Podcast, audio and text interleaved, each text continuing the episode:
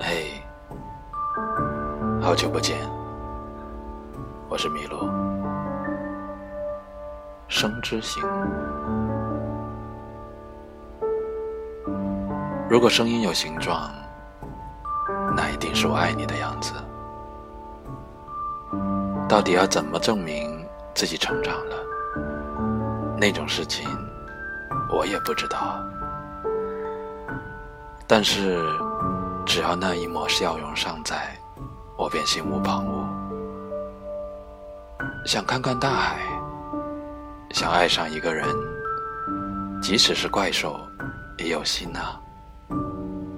在无声的世界里，默默的等待着他的出现。无法表达的爱意，何时才能传达给你？